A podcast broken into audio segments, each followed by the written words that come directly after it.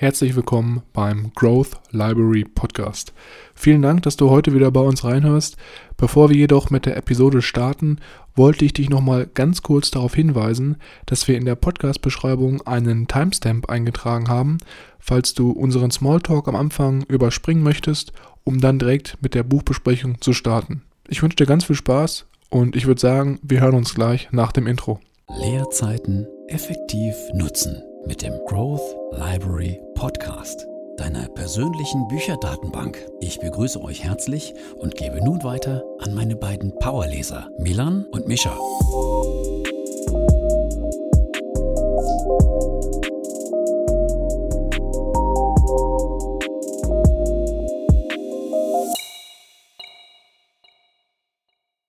Herzlich willkommen, wie immer, auch nochmal von meiner Seite hier beim Growth Library Podcast.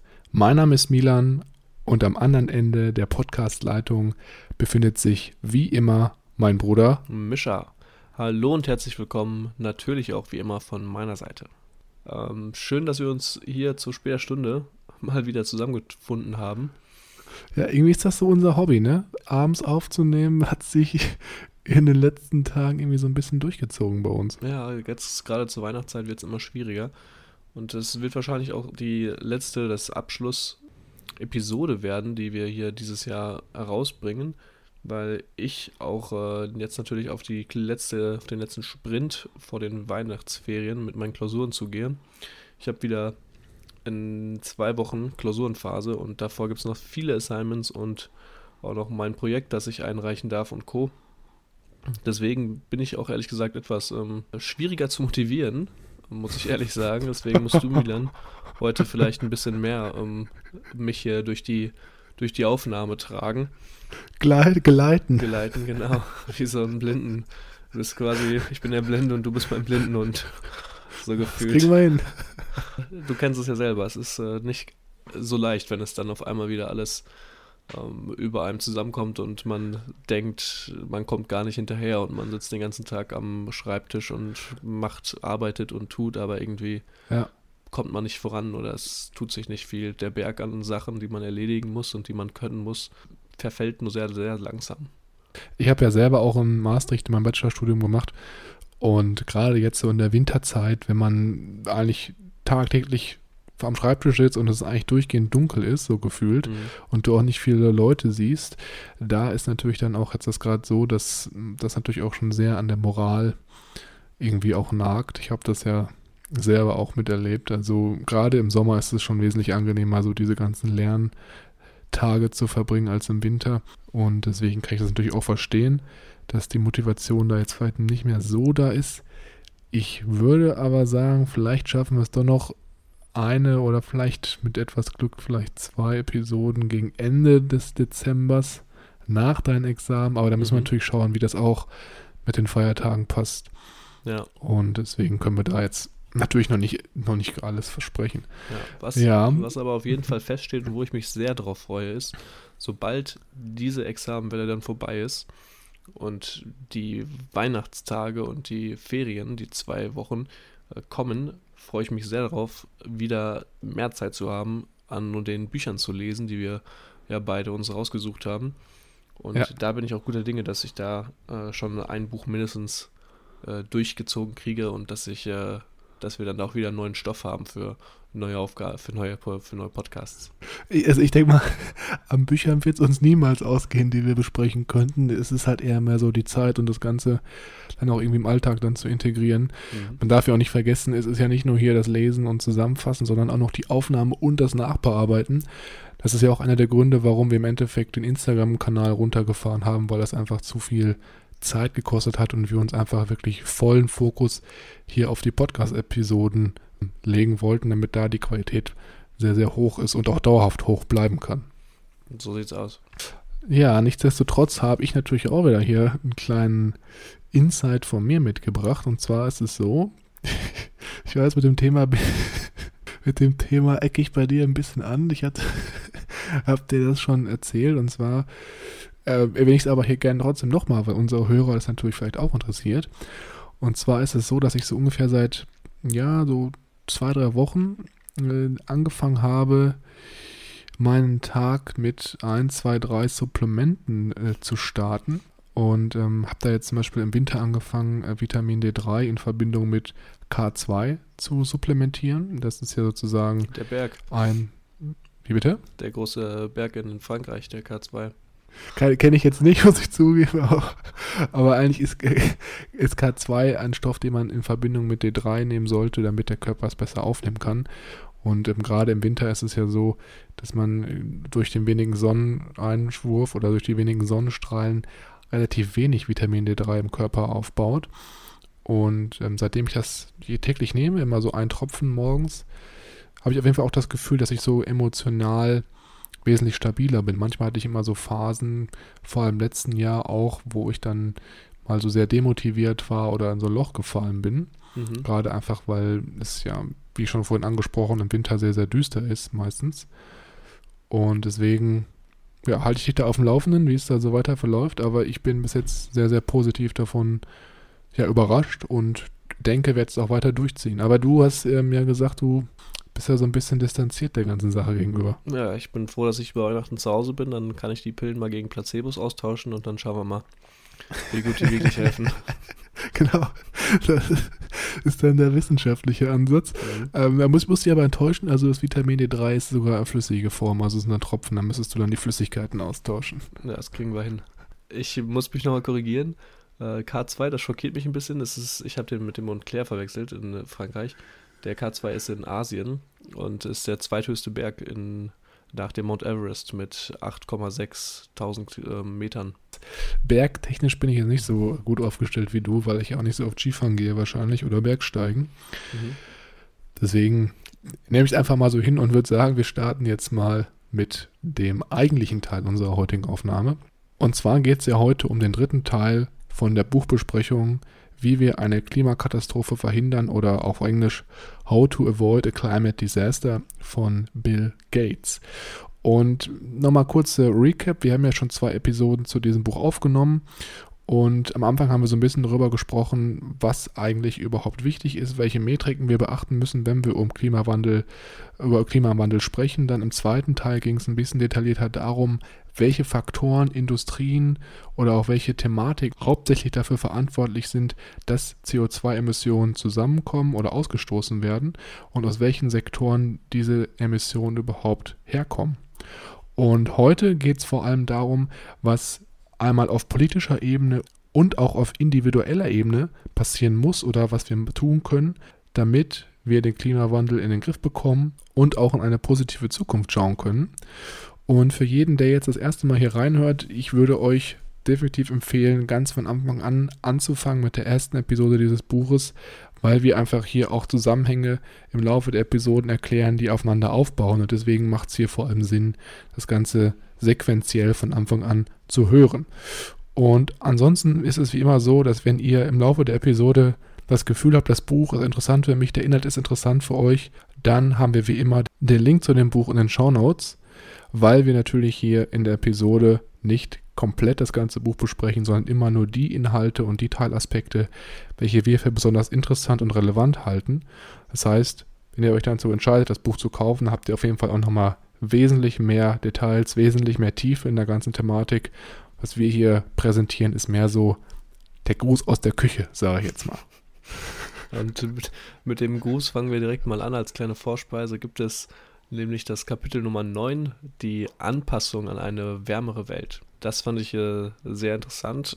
Wenn man sich vielleicht hier mal als kleines Beispiel anguckt, wo die Emissionen herkommen, kontinentalweise, könnten wir, würden wir hier sehen, dass Afrika nur für gerade einmal 2% der globalen Emissionen verantwortlich ist. Und gerade in Afrika haben wir einen großen Teil von Entwicklungsländern, die in den nächsten Jahren dazu weiter wachsen, zu den entwickelteren Ländern zu streben.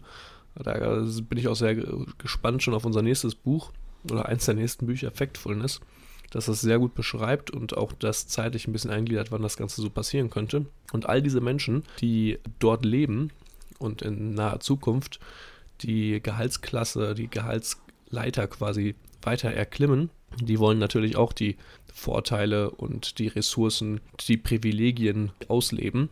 Und diese Privilegien, die wir in entwickelten Ländern ja haben, verursachen Emissionen.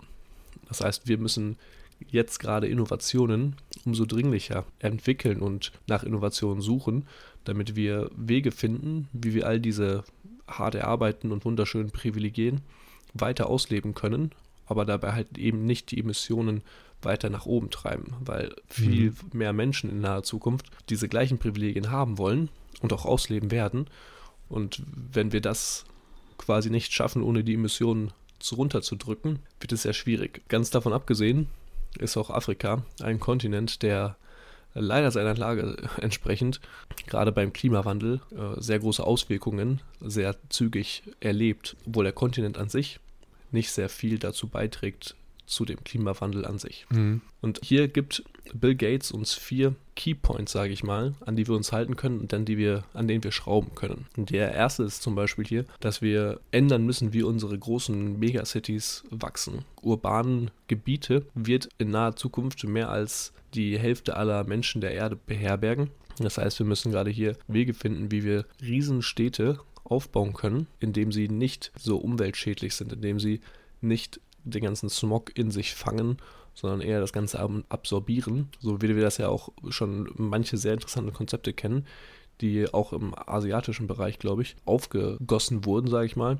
Ja, ich glaube, Singapur ist da zum Beispiel auch ein ganz großer Vorreiter, ähm, weil da auch sehr viel versucht wird, so ein bisschen das Ökologische mit dem Städtebau halt zu verbinden. Ich glaube, hier, was auch ganz wichtig ist, dass man natürlich auch versucht, Ressourcen zu nutzen, die nicht so viel CO2 in der Produktion ausstoßen, wie halt Stahl und Zement. Da hatten wir ja auch schon drüber gesprochen.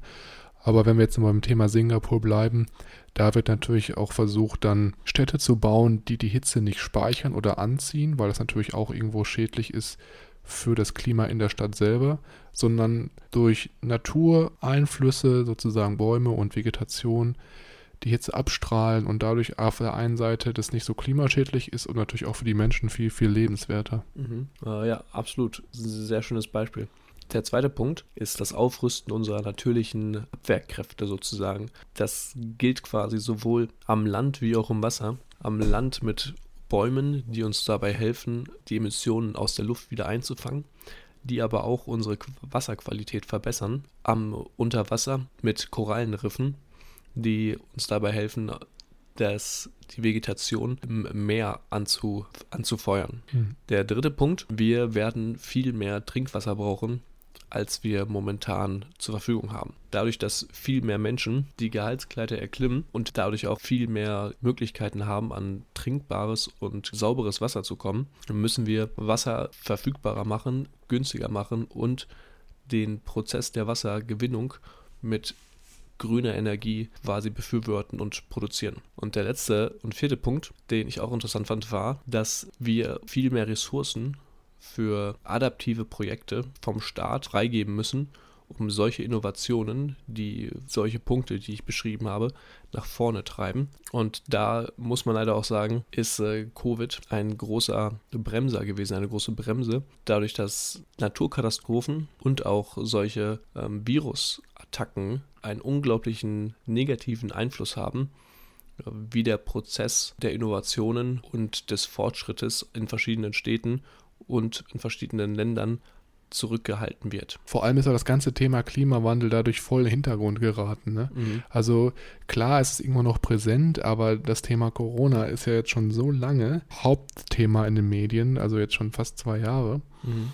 Dadurch fehlt natürlich auf der einen Seite der Fokus, gerade politisch gesehen, aber auf der anderen Seite, wie du auch schon sagtest, hindert das vielleicht auch Arbeiten an innovativen Projekten, weil man vielleicht nicht mehr mit so vielen Leuten zusammenarbeiten kann, nicht mehr vor Ort arbeiten kann oder halt auch räumlich sehr getrennt ist und nicht mehr mal so schnell von A nach B fliegen kann, um damit sich neuen Experten auszutauschen. Ja, absolut. Wenn das natürlich dann in weiterer Zukunft immer so weiter nach hinten geschoben wird, könnte auch Geoengineering hier interessant werden. Äh, da fand ich sehr interessant, dass hier Bill Gates erzählt hat, dass er äh, das quasi als letzten Schritt auch ansehen würde. Äh, Geoengineering ist ja die Wissenschaft, sage ich mal, sich damit auseinanderzusetzen, was für Parameter man quasi in der Atmosphäre in der Natur ändern könnte, um den Klimawandel aufzuhalten, dazu zu verlangsamen. Mhm. Wir haben aber auch in der ersten Aufnahme schon darüber gesprochen, dass das Klima ein unglaublich komplexes oder das Wetter auch ein unglaublich komplexes System ist. Butterfly-mäßig, wo der, der kleinste Windstoß vielleicht zu unglaublichen Konsequenzen führen kann und deswegen ein absolutes ähm, Notfall-Tool wäre, an das man rangehen sollte. Also wirklich nur, wenn es wirklich kurz vorm Brennen ist. Ja, ich fand, das war auch ziemlich krass, als ich das im Buch gelesen habe, dass man gerade mit diesem Geoengineering dann zum Beispiel Atmosphäre so bearbeiten kann, dass sie durch Nanopartikel mehr reflektiert und dadurch das Sonnenlicht besser reflektiert wird, damit es nicht so viel äh, Einfluss auf die Erde hat. Mhm. Aber ja, wie du halt schon sagtest, ist natürlich sehr, sehr riskant, wenn man nicht weiß, was das für Auswirkungen hat. Und also das wäre für mich auch noch so eine Option, die ich auch als aller, allerletztes im Notfall dann ähm, in Betracht ziehen würde. Ja, absolut. Ja, spannend. Also gerade jetzt hier auch der Thematik mit der Anpassung an die wärmere Welt, da muss man natürlich jetzt schauen, dass man das erstmal in die Wege leitet, bevor wir dann wirklich das Ganze in den Griff bekommen. Aber jetzt geht es ja eigentlich hier im zweiten Teil vor allem darum, was man denn genau tun kann auf politischer und auch persönlicher, individueller Ebene. Und deswegen würde ich hier einfach mal einsteigen mit dem Grund, warum es denn so wichtig ist, dass auch politisch was getan wird gegen den Klimawandel. Und wenn wir da so ein bisschen in der Historie zurückschauen, dann war es zum Beispiel einmal so, dass 1943, also gerade der Hochzeit des Zweiten Weltkriegs, dass da auf einmal Los Angeles in so einer richtig dicken Wolke aus Abgasen und Dunst und Industriequalm versunken ist. Und es war so richtig dicker Rauch und die Leute, die auf den Straßen waren, haben stechende Augen bekommen, die Nase ist gelaufen und das war das mit eines der ersten Male, dass wirklich mal so auch auf politischer Ebene der Blickwinkel für Umweltschutz, Klimawandel oder vielleicht nicht Klimawandel, aber Umweltschutz und Emissionen ähm, ja sichtbar wurde und auch der Fokus darauf gelegt wurde. Und ein ähnliches Beispiel lässt sich auch später in London sehen, 1952, wo dann sogar Polizisten mit so einer Flagge den, den Verkehr leiten mussten, weil man einfach nicht mehr sehen konnte, nur wenige Meter.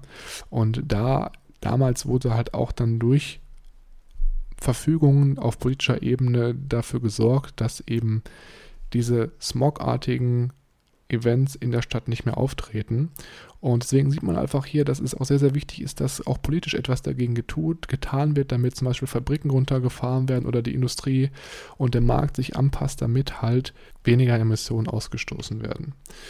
Und was jetzt hier in dem Kapitel eigentlich gesagt wird, sind sieben größere Ziele, die jede Regierung eigentlich im Hinterkopf halten sollte, wenn es um das Thema Klimawandel geht. Der erste Punkt ist, dass jede Regierung eigentlich die größte Differenz der, Investition, der Investitionsmengen im Hinterkopf haben sollte. Das heißt, dass Regierungen auch in Forschung und Entwicklung investieren sollten, gerade im Energiesektor, weil das natürlich ein sehr, sehr träger Markt ist und für viele private Firmen oder für den privaten Bereich einfach nicht so interessant ist, weil es halt auch mit einem hohen Risiko verbunden ist. Und deswegen sollte hier vor allem die Regierung den ersten Schritt tun und Forschung und Entwicklungsinvestitionen hochschrauben, damit halt auch kleinere Unternehmen oder private Unternehmen viel mehr folgen können. Weil man muss sich einfach im Hinterkopf halten, der Energiemarkt ist halt nicht so wie zum Beispiel der Markt mit der Mikrowelle damals oder der Technologiemarkt, in dem die Mikrowelle erfunden wurde. Weil man sich ein bisschen vorstellt, die Mikrowelle, die als erstes entwickelt wurde, hat damals 12.000 Dollar gekostet. Da aber es klar war von Anfang an, dass jeder diese Vorteile der Mikrowelle auf jeden Fall nutzen wird, weil sie einfach viel schneller und viel effizienter Speisen erhitzen kann, ist halt der Preis nach der Zeit auf 50 Dollar im Schnitt pro Mikrowelle gesunken. Und Elektrizität oder Energie ist halt ein ganz anderes Segment. Also hier geht es nicht darum, dass das Produkt gewinnt, was die besten Eigenschaften hat, weil es eigentlich egal ist, ob du jetzt zum Beispiel Energie aus fossilen Brennstoffen oder aus grünen äh, Ressourcen nutzt. Im Endeffekt ist die Performance gleich. Und deswegen muss man einfach hier durch Investitionen auf der Regierungsebene dafür sorgen, dass das Ganze innovativ vorangetrieben wird. Das heißt quasi, der private Sektor hier weiß noch nicht so richtig, wie man Gewinne erwirtschaften kann in diesem Bereich und also in einem Bereich X und der Staat nimmt dafür das Geld im ersten Schritt in die Hand, steckt das in Universitäten oder in andere Projekte, um da zu experimentieren, wie können wir mit X Geld machen und sobald der private Sektor das quasi eingesehen hat und da Möglichkeiten sieht, übernimmt er ab diesem Punkt. Genau, richtig, ja. Was heißt, also nicht unbedingt Geld verdienen, vielleicht auch effizienter gestalten. Ne? Also mhm. es ist ja, geht ja anhand einher, richtig. Genau, der, der zweite Punkt ist natürlich, dass man hier vor allem eine Besteuerung von CO2-Ausstoß ähm, im Hinterkopf haben sollte, dass man da vielleicht auch das Ganze noch preistechnisch weiter erhöht, damit halt auch große Firmen oder große Verursacher von Emissionen eben dazu gezwungen werden, hier innovativer und umweltfreundlicher vorzugehen. Der dritte Punkt wäre, dass man vielleicht auch versucht oder dafür sorgt, dass Informationsdifferenzen zwischen verschiedenen Parteien geschlossen werden. Das heißt, viele Hausbesitzer zum Beispiel sind sich in den häufigen Fällen gar nicht im Klaren, dass grüne Alternativen langfristig wesentlich kostensparender sind. Das heißt, wenn man jetzt vergleicht, eine Wärmepumpe im Gegensatz zu einer Gasheizung oder Ölheizung ist auf jeden Fall langfristig wesentlich kostensenkender oder aber auch eine bessere Isolierung des Eigenheims, damit einfach Wärme besser gespeichert werden kann. Ja, das ist ja gerade in den Niederlanden ein großes Problem. Da hat das, glaube ich, noch nicht so haben das noch nicht so viele Leute verstanden, dass Doppel, Doppelglasscheiben, dass die viel, eine viel höhere Isolationsgewinnung haben als Einglasscheiben. Ja. Ich weiß noch damals in meinem ersten, das plaudere ich ein bisschen aus dem Nähkästchen für eine halbe Minute, in meinem ersten äh, Apartment oder meinem ersten Zimmer in Maastricht, da war es so, dass ich wirklich, ich habe mitten in der Innenstadt gewohnt, es war von der Lage eigentlich super, aber es war so ein älteres Gebäude und auch, wie du gesagt hast, so Einglasscheiben und der Rahmen, das war nicht so wie heutzutage, wie du es eigentlich auch kennst, dass die Rahmen so ineinander greifen, so stufenweise, damit auch wirklich das abgedichtet ist. Das ist halt dann wie so eine Gartentür von so einem Gartenhaus. Es fällt einfach so in die Form rein, aber die Schlitze, die waren nicht richtig verschlossen. Und auf der einen Seite waren die Fenster im Winter komplett zerschlagen, da war Feuchtigkeit dran. Ich habe alles gehört, was in der Stadt los war. Und durch die Spalten ist immer richtig viel kalte Luft reingekommen. Deswegen musste ich natürlich auch dementsprechend dann die Heizung immer richtig hochziehen. Mhm. Und ja, also es war auf jeden Fall eine Erfahrung. Ich habe auch dann, ich habe, du warst ja auch einmal da, mhm. hab da ja auch nicht lange gewohnt, ein halbes Jahr oder so, da bin ich ausgezogen. Aber es war auf jeden Fall sehr, sehr, eine sehr, sehr wilde Erfahrung. Ja, sehr gemütlich. genau, sehr gemütlich. Ja, ansonsten hier der nächste Punkt wäre dann, dass Regierungen vor allem auch sich dauerhaft über den aktuellen Status der Forschung und Entwicklung informieren, damit hier keine Diskrepanzen entstehen und man immer auch auf dem neuesten Stand der Dinge ist. Dann, dass man vor allem auch Gesellschaften im Hintergrund behält oder in Gedanken behält, in welchen sehr, sehr viele Bürger ähm, im fossilen Brennstoffbereich arbeiten. Das heißt zum Beispiel Regionen, in denen viel Öl gefördert wird, wo viele Menschen gerade in diesem Ölförderungsbereich arbeiten, dass man da halt das im Hintergrund behält, wenn man jetzt komplett umswitcht auf grüne Energien, dass hier auch wieder Arbeitsplätze irgendwo geschaffen werden müssen, damit da kein Strukturverlust entsteht. Und als letzten Punkt, was auf jeden Fall auch sehr wichtig ist, dass Regierungen nicht nur äh, weiter Solarkraftwerke und Windkraftwerke bauen, sondern sie wirklich auch mit den schwierigen Innovation auseinandersetzen. Das heißt, eine CO2-freie Herstellung von Zement bevorzugen oder befürworten oder eine CO2-freie Herstellung von Stahl äh, erforschen. Und auch was ganz, ganz wichtig ist, worüber wir auch schon gesprochen haben, dass man sich Gedanken dazu macht, wie Elektrizität in großen Mengen so gespeichert werden kann, dass Städte auch in drei, vier Tagen ohne Sonneneinstrahlung oder Wind mit Strom versorgt werden können. Was ich auch sehr interessant fand hier bei den Punkten war, das Beispiel, dass gerade Solarenergie so stark vorangetrieben wird, da hier der Preis um 90 Prozent gefallen ist seit 2009. Das ist definitiv auch ein Faktor, gerade natürlich, wenn Geld in Innovation gesteckt wird durch die Regierung, ist natürlich das Ziel, Kosten zu senken und langfristig dann einen Vorteil für alle Beteiligten zu sichern. Bevor ich jetzt zum nächsten Kapitel hüpfe, noch den letzten Punkt von mir. Ich fand auch sehr cool, dass hier Bill Gates erzählt, dass er auch selber eingesehen hat, dass es bei Microsoft zu seiner Zeit, als er noch aktiver als CEO war und das Ganze mit aufgebaut hat, dass er am Anfang viel zu wenig gerade hier in Richtung Government Policies und Gesetze und Co. mitgewirkt hat und dass er das mitbereut, dass er da eigentlich viel eher sich hätte mit involvieren sollen bei den Politikern und Co., dass man da zusammen gemeinsame Ziele verfolgt. Mm, und auch dann vielleicht damals den Computer schneller an den Mann bringen kann oder Innovation vielleicht auch besser vorantreiben kann. Ne? Absolut. Ja. Das war ja auch sein Ziel mit Microsoft, einen Computer auf jedem Schreibtisch quasi zu haben. Das äh, wäre natürlich hilfreich gewesen, wenn da die Politik und die Anreize mitspielen. Auf jedem Esstisch, ne? Auf Oder auf jedem- Küchentisch. Genau, auf jedem Küchentisch, mindestens eins.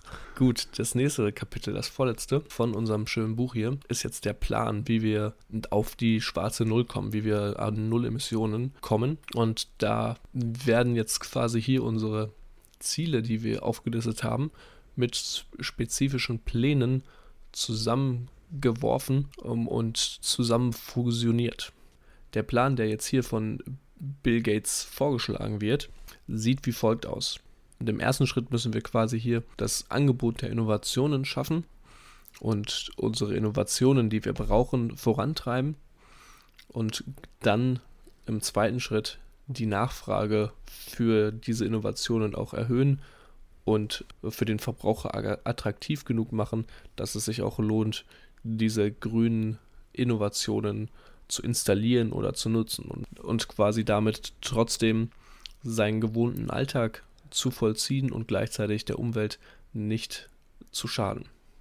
Hm. Diese Innovationen, die wir in den letzten vergangenen Kapiteln hier besprochen haben, darunter zum Beispiel emissionsfreier Stahl und Zement oder auch Wärmepumpen und pflanzlich oder zellenbasiertes Fleisch und äh, Milchprodukte. Um diese Innovationen, um das Angebot der Innovation voranzutreiben, werden vier Schritte aufgezeichnet. Der erste Schritt ist die Forschung und Entwicklung über die nächsten Jahrzehnte weiter voranzutreiben und kräftig zu investieren und auch das öffentliche Investment mit in die Forschung und Entwicklung zu stecken. Der zweite Punkt, auch höhere Risiken in diesen Forschungsprojekten eingehen. Äh, Es gab ja ein sehr interessantes Beispiel. Äh, Die US-Wirtschaft äh, hat das mal ausgewertet. Es gibt viele Forschungsprojekte, die in die Hose gehen, bei denen man quasi das ganze Geld auch verliert. Aber es gibt auch dann doch immer wieder diese einen wenigen Projekte, die total durch die Decke gehen, bei der zum Beispiel jeder Dollar, der investiert wurde, in 141 Dollar umgewandelt wird und als Return wieder zurückkommen, mit dem man dann wieder weiterwirtschaften kann. Ja, ich glaube, das war sogar das Pro ein Projekt, was du gerade zitierst. Da ging es darum, dass man die menschliche Genetik genau aufschlüsselt. Und das war halt ein Risikoprojekt, wo dann aus jedem Dollar eben 141 Dollar Rückgewinnung erschlossen wurden. Äh, Das kann gut sein. Das habe ich äh, nicht mehr so im Kopf. Äh, aber es ist natürlich eine unglaubliche, ein unglaubliches Angebot. Also Ja. wenn wir Aktien dazu finden würden, ich würde ähm, dazu auf jeden Fall nicht Nein sagen. Ich schon. Das glaube ich dir. Der dritte Schritt ist dann die Forschung und Entwicklung. Natürlich auch äh, mit unseren größten Bedürfnissen oder mit den, mit den größten Brennpunkten auch zu konfrontieren und darauf abzustimmen, sodass, wenn gerade der totale Mangel an Zahnpasta herrscht, die Forschung auch an neuen Zahnpasta-Möglichkeiten mitentwickelt und mitforscht und nicht nach ähm, neuen Teesorten äh, sich äh, die Haare ausreißt. das nur mal so vielleicht als kleines äh, bildliches Beispiel aus dem Alltag.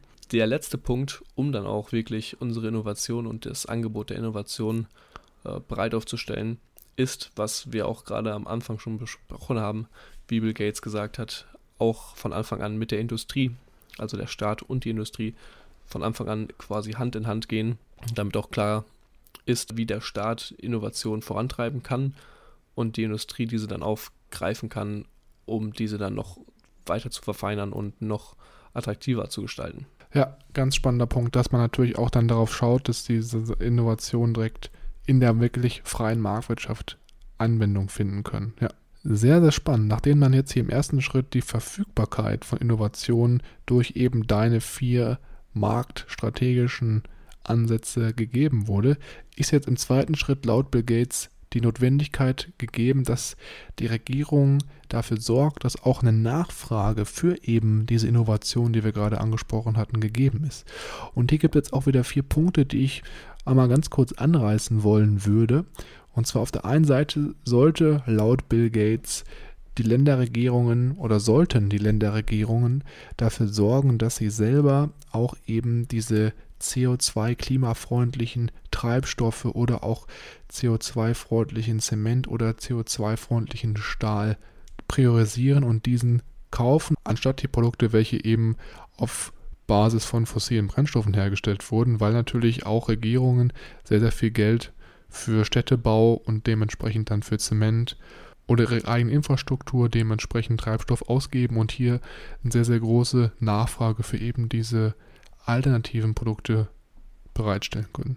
Im zweiten Schritt können Regierungen natürlich auch hier Nachfrage in, dem Hinwe in der Hinsicht kreieren, wenn sie höhere Steuern auf Produkte setzen, welche zum Beispiel nicht klimafreundlich sind. Da könnte man hier auch Steuervorteile für Produkte bewerben, die eben aber klimafreundlich sind, zum Beispiel für Elektroautos oder aber für eine klimafreundliche Produktion, dass man da vielleicht dann Steuervorteile genießt. Der dritte Punkt ist, dass Regierung vor allem auch eine Infrastruktur bereitstellen sollte, welche es eben möglich macht, Wind- und Solarenergie auch in alle Regionen des Landes zu transportieren, also da auch dann zum Beispiel Stromnetzwerke oder Stromliniennetzwerke ausbauen. Und als letzten Punkt, auch wäre ganz spannend, dass man auch hier schaut, dass die Regel, Regulatorien gerade auch in dem Bereich der alternativen Brennstoffe oder auch klimafreundlicher Produkte, dass die so angepasst werden, dass diese auch wirklich genutzt werden können und dadurch auch dann es einfacher wird für den Endverbraucher oder für große Unternehmen, die Produkte zu nutzen und dadurch, da, und dadurch natürlich dann auch die Nachfrage wieder steigt. So, nachdem wir jetzt darüber gesprochen haben, was auf der Regierungsebene passieren muss, damit Klimaziele oder CO2-Emissionen gesenkt werden können, geht es jetzt in dem letzten Kapitel vor allem darum, was jeder Einzelne von uns tun kann, um eben zu einer Reduzierung von Emissionen oder auch zu einer Erreichung von den Klimazielen beizutragen. Und hier wollen wir das Ganze wieder mal in zwei Gruppierungen aufteilen. Einmal darum, was wir als Bürger tun können oder auch als Konsumer. Und ich fange mal ganz kurz an als Bürger. Was kann man hier tun, um einen positiven Beitrag zur Senkung der Emissionen zu tätigen?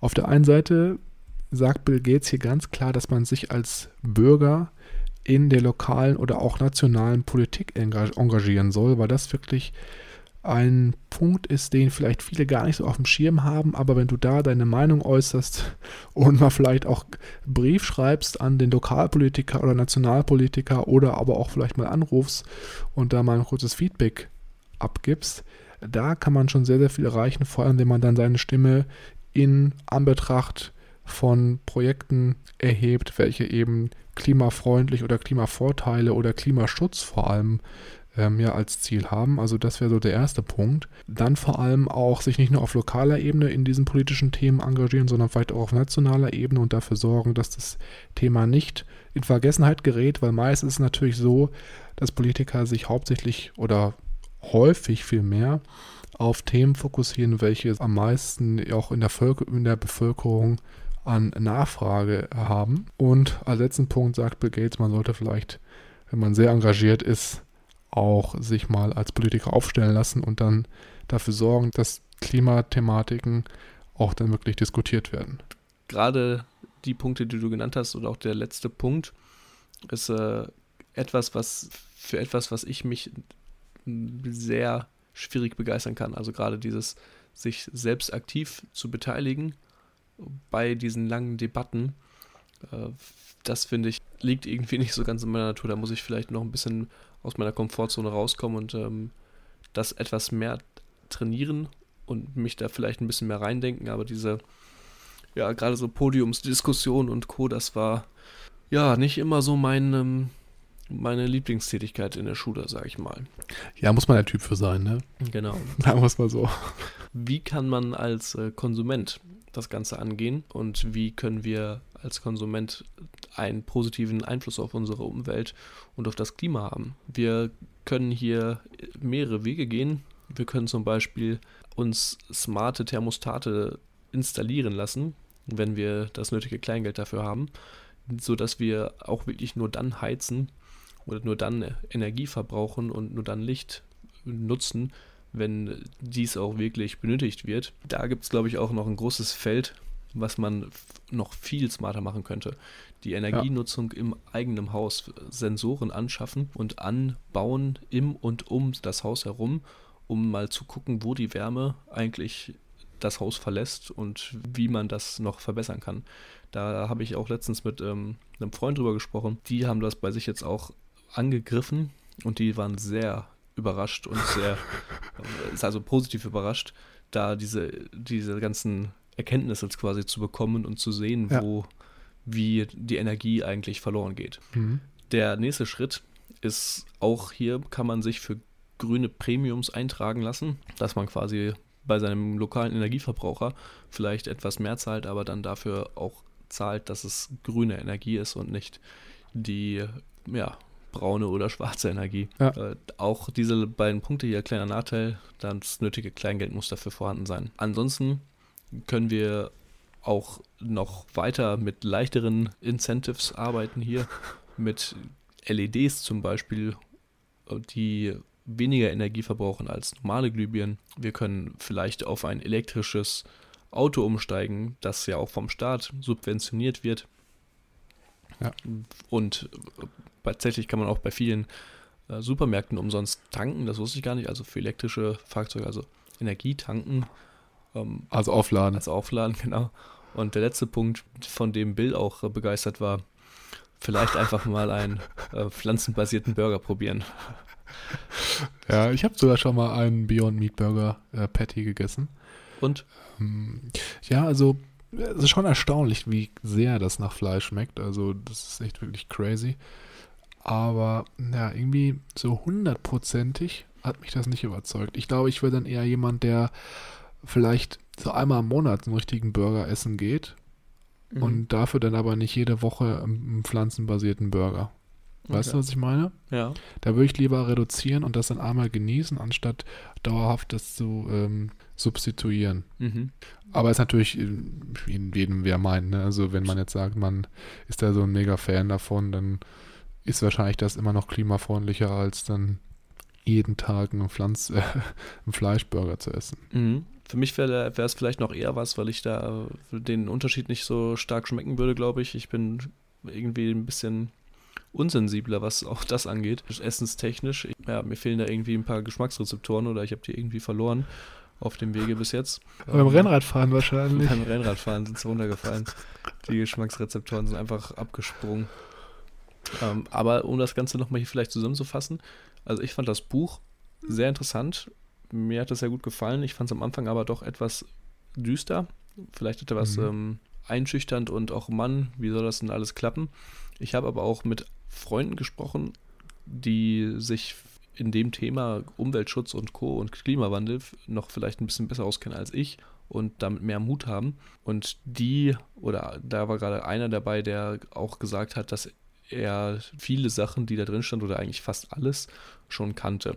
Also je nachdem, wie gut deine Vorerfahrung mit Klimawandel und Co. ist, könnte sein, dass man vielleicht jetzt nicht so viel herausnimmt wie jemand, der komplett neu zu diesem Thema ist. Aber als Einstieg auf jeden Fall sehr cool und ich fand auch echt cool am Anfang, dass hier immer wieder genannt wurde, wo die Ressourcen her sind, dass er sich selber damit auseinandergesetzt hat mit der Thematik und wo er, welche Bücher er gelesen hat, welche er gut fand, welche er weiterempfehlen könnte, um das Klima noch besser zu verstehen und gewisse Prozesse.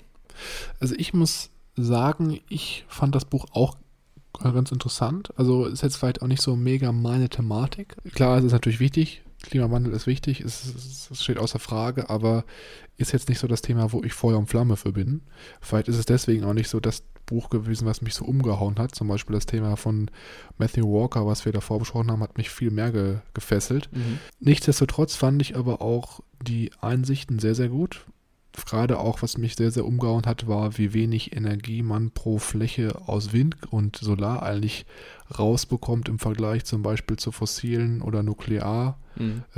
Mhm. Äh, und deswegen konnte ich natürlich auch sehr, sehr viel mitnehmen und habe auch sehr, sehr viel mitgenommen, gerade auch hier durch die Podcast-Besprechung mit dir. Klar, die Punkte, die er jetzt hier genannt hat, was man auf individueller Ebene tun kann, das kannte man irgendwo schon alles so ein bisschen. Was ich mir auch noch gewünscht hätte, jetzt nochmal um es abzuschließen, wäre, dass das Ganze vielleicht noch ein bisschen strukturierter gewesen wäre vom Buch. Also es gab natürlich Kapitel und alles, das ist ja logisch, aber vielleicht noch ein bisschen mehr die Struktur reinzubringen, wann ist jetzt welche Thematik besprochen. Manchmal war das so ein fließender Übergang im Text. Wahrscheinlich war der Bild dann da so im Flow, dass er gar nicht mehr so, so richtig den Text vielleicht auch strukturieren wollte, weil er dachte, es passt alles gut zusammen. Aber ich bin ja so ein Mensch, ich brauche da immer gerade in langen Texten immer eine gute Struktur und das hat mir hier teilweise ein bisschen gefehlt, weswegen es mir dann auch erst hinterher beim Zusammenfassen noch viel, viel leichter gefallen ist, den Inhalt zu behalten und beim Lesen ich manchmal so ein bisschen das Gefühl hatte, ich bin so ein bisschen verloren, weil ich nicht ganz genau weiß, worüber er jetzt hier genau spricht. Also das war zum Beispiel auch beim Ray Dalio Principles, das war ja phänomenal. Also der hat das ja so krass strukturiert, also da können sich manche Autoren definitiv eine Scheibe von abschneiden. Mhm. Man muss dazu natürlich aber auch im Kopf behalten, dass er ja auch eigentlich ein ITler ist und nicht unbedingt äh, der geborene Autor. Das stimmt natürlich. Wobei Ray Dalio auch nicht. Ray Dalio ist auch Hedgefondsmanager, ne? Also jetzt auch nicht so der Autor. Aber ja. Ähm, ja. Nichtsdestotrotz, das Buch hat auf jeden Fall seine Daseinsberechtigung und ich konnte definitiv auch was mitnehmen. Das mit der Struktur ist natürlich jetzt auch eher jetzt strukturelle Kritik, jetzt nicht inhaltlich. Mhm. So, und wie immer interessiert uns natürlich auch, was eure Meinung zu dem Buch ist. Habt ihr das Buch schon gelesen? Habt ihr vielleicht andere Inhalte mitgenommen oder habt ihr hier aus der Podcast-Episode wesentlich neue Informationen mitgenommen, die ihr vielleicht mit uns teilen möchtet? Dann freuen wir uns immer, wenn ihr uns über Instagram kontaktiert unter growthlibrary.official, einfach per Privatnachricht. Da antworten wir in der Regel immer von einem bis zwei Tagen spätestens. Und wir freuen uns immer über jeden, der uns Feedback zu den Episoden gibt oder vielleicht auch einfach mal erzählt, was er denn so mitgenommen hat und was er vielleicht besonders interessant fand. Ansonsten könnt ihr uns auch sehr gerne unterstützen, indem ihr uns auf Instagram folgt oder aber bei Spotify folgt und dann auch direkt die Benachrichtigung bekommt, wenn wir neue Podcast-Episoden hochladen. Ich würde sagen, das war es heute für uns. Genau, auf jeden Fall gerne in Kontakt treten. Wir freuen uns immer, auch von euch zu hören. Ansonsten wünschen wir euch schon mal ein besinnliches Fest. Vielleicht gibt es noch eine Überraschungsepisode. Bleibt gespannt. Ansonsten hören wir uns im nächsten Jahr. Bis dahin. Tschüss. Ciao.